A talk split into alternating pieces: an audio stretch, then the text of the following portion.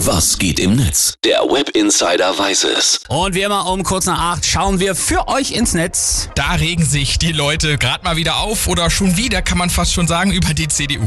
Die hatten ja am Samstag in Hannover ihren Parteitag, ne? Genau, und da haben sie so einige Sachen diskutiert und beschlossen, unter anderem eine Frauenquote, aber sie haben sich auch, und das ist bei Twitter gerade vor allem Thema, für die bundesweite Einführung eines verpflichtenden Gesellschaftsjahrs für junge Menschen ausgesprochen. Also so ein bisschen in Richtung Wehrdienst und Zivildienst da mal, ne? Ja, Thomas schwierig. Oras twittert zum Beispiel. Machen wir uns alle nichts vor. Die Idee hinter dem Pflichtjahr ist es, billige Arbeitskräfte für den sozialen Dienst zu haben, um damit Lücken zu stopfen, die nur existieren, weil man nicht bereit ist, diese Jobs vernünftig zu vergüten.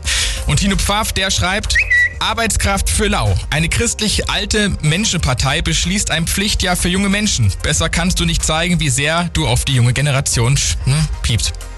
Ich will es nicht sagen. Dabei ist die CDU ja in die Opposition gerutscht, weil sie auch an der jungen Generation vorbei entschieden haben damals. Ja, das hat auch Tilman Kuban, der Bundesvorsitzende der Jungen Union, am Samstag nochmals ausgesprochen. Ich glaube, wir sollten daraus lernen. Aus dem Hashtag nie wieder CDU, die Klimapolitik oder die Corona-Maßnahmen, wo wir häufig genug der jungen Generation vor den Kopf gestoßen haben. Die Junge Union findet die Entscheidung der CDU nämlich nicht ganz so gut. Das Echo im Netz ist auf jeden Fall riesig. Außer von CDU-Politikern war da jetzt erstmal nicht so viel Positives zu lesen.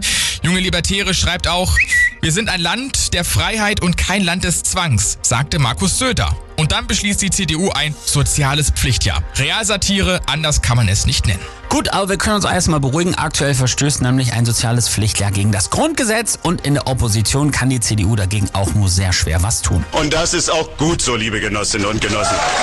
Was geht im Netz? Der Web Insider weiß es. Nur auf Radio